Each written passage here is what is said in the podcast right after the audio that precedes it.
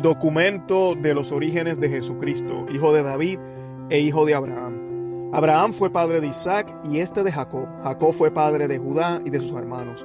De la unión de Judá y de Tamar nacieron Fares y Será.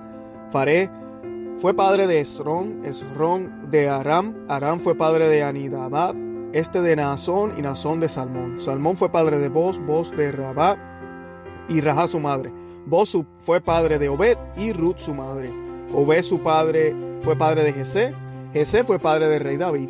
David fue padre de Salomón y su madre la que había sido la esposa de Urías. Salomón fue padre de Roboam, que fue padre de Asbías. Luego vienen los reyes Asa, Josafat, Joram, Osías, Joatán, Ahaz, Ezequías, Manasés, Amón y Josías. Josías fue padre de Jeconías y de sus hermanos en tiempo de la deportación a Babilonia.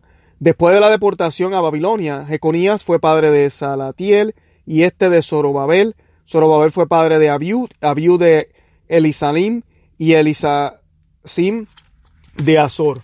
Azor fue padre de Sadoc, Sadoc de Akim y este de Eliud. Eliud fue padre de Elezar, Elezar de Matán y este de Jacob. Jacob fue padre de José, esposa de María, de la que nació Jesús llamado Cristo. De modo que fueron catorce las generaciones desde Abraham a David, otra catorce desde David hasta la deportación a Babilonia, y catorce más desde esta deportación hasta el nacimiento de Cristo. Palabra del Señor, gloria a ti, Señor Jesús. Bienvenidos a Conoce, Ama y Vive tu Fe. Les habla su servidor, Luis Román. Y a la verdad que siempre que leemos esta lectura, a mí me causa un poco de, de gracia la dificultad, ¿verdad?, de leer todos estos nombres. Eh, si uno quiere torturar a alguien leyendo algo, este es un buen, un buen texto para hacerlo. Pero hablando sí en serio, este texto nosotros lo discutimos en el episodio número uno del programa semanal Conoce, Ama y Vive tu Fe.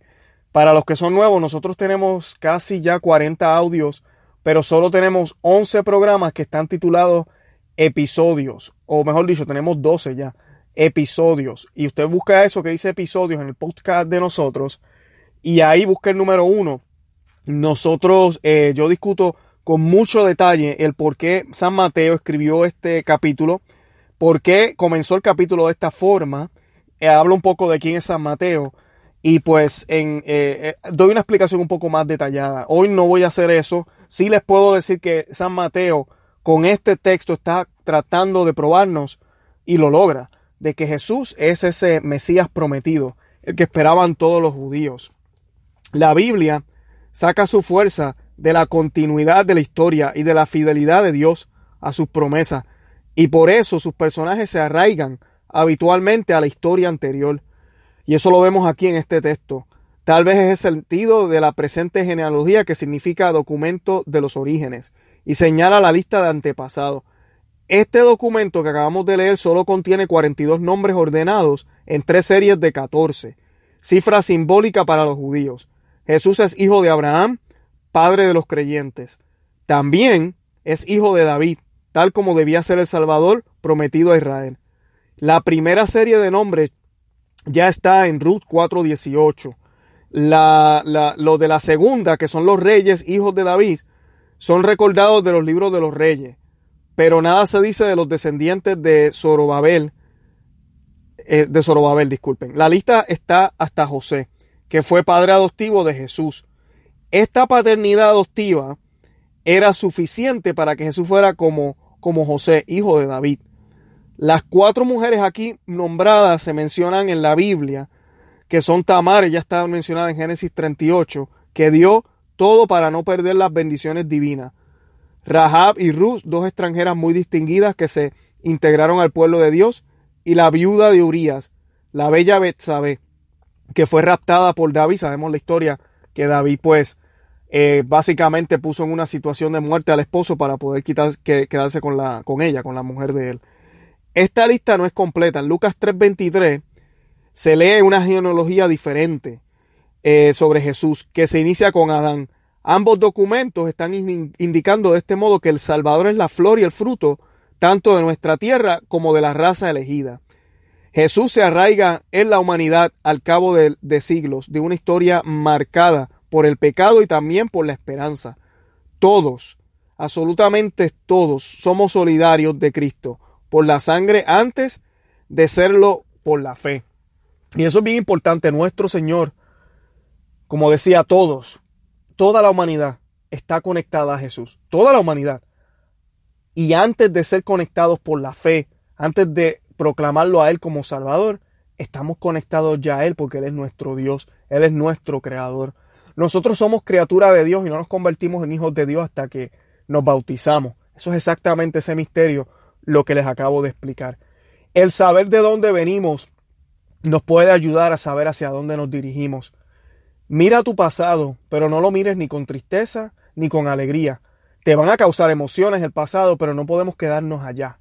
El pasado que tal vez ha sido bueno, le debemos dar gracias a Dios y aprender de eso. Y nunca olvidar esas memorias para que nos sirvan de impulso para poder seguir. Y el pasado que ha sido malo, debemos olvidarlo, pedirle perdón a Dios por eso y perdonarnos a nosotros mismos y tratar de enmendar lo que se pueda que sea relacionado a esos hechos, acciones o personas. Nuestro Señor aquí nos muestra que la historia de Dios, el plan de salvación, es algo que es desde el principio hasta el final de la existencia de todo lo que existe. Aquí nos muestra que no es un mero suceso de hoy o un mero suceso de hace dos mil años, sino que es un suceso que sigue sucediendo. Es un suceso que no va a detenerse hasta que todo hasta que todo se acabe, todo termine y venga a Él con su divina justicia a poner las cosas, como decimos los puertorriqueños, en su sitio. Lo que yo te pregunto a ti, hermana y hermano que me escuchas, estoy seguro que sabes de dónde vienes, conoces a tus papás, conoces a tu mamá, conoces a, tus tíos, a tus hijos. Nadie escogió quiénes iban a ser ellos, ni siquiera a tus hijos. Tú escogiste a tu cónyuge, escogiste a tu pareja, pero tú no sabías quiénes iban a venir. Solo Dios escogió a ellos. Y lo mismo sucede aquí. Dios escogió una raza. Dios escogió un pueblo para hacerse hombre y se hizo de una madre. Asimismo el Señor nos escogió a nosotros. Estamos listos para servirle. Estamos listos para, como Jesús hizo que todas las promesas se cumplieran en Él.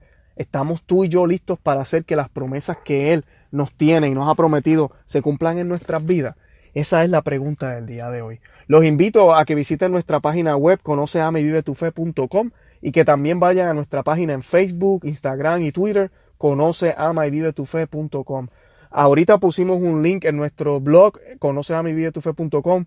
Más abajo, después del primer artículo, busquen, suscríbanse y les voy a enviar una copia gratis, PDF digital, de mi nuevo libro Maná de Aliento para el Cristiano. Es una guía de de aliento, una guía de, de, entusiasmo para el cristiano que está desanimado. Si te has sentido triste, desanimado y no tienes ganas de seguir, ese libro es para ti. Es bien cortito, lo pueden leer en, yo creo que en una sentada. Son setenta y pico de páginas, no es muy largo. Así que pues los invito a que se suscriban y con mucho placer les voy a enviar su copia.